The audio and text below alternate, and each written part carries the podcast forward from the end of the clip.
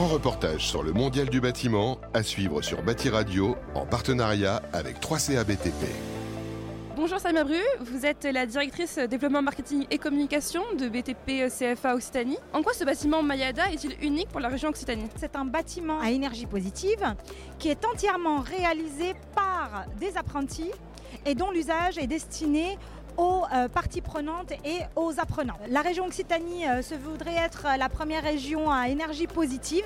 Ocine Mastari, bonjour, vous êtes adjoint de direction pédagogique et technique au BTP CFA Occitanie. Quelles sont les caractéristiques et les acteurs qui interviennent dans le projet Mayada De nombreux partenaires nous ont rejoints, notamment Envirovat Occitanie, l'IUT de Nîmes, Léonard de Vinci, donc chacun dans leur spécialité, hein, nous apportent leur expertise, le campus des métiers aussi. On s'est associé avec ces, partenaires parce que l'ajout de compétences était nécessaire sur un projet qui se veut global. Où en est le projet Mayada et quelles sont les prochaines étapes? Après euh, trois années de montage de dossier pour Mayada, de pouvoir le faire euh, émerger et sortir de terre, aujourd'hui nous venons d'acheter le terrain.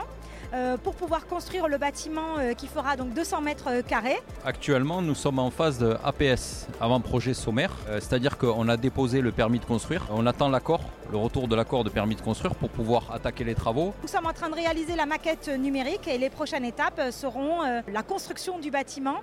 Ce projet va durer 5 ans.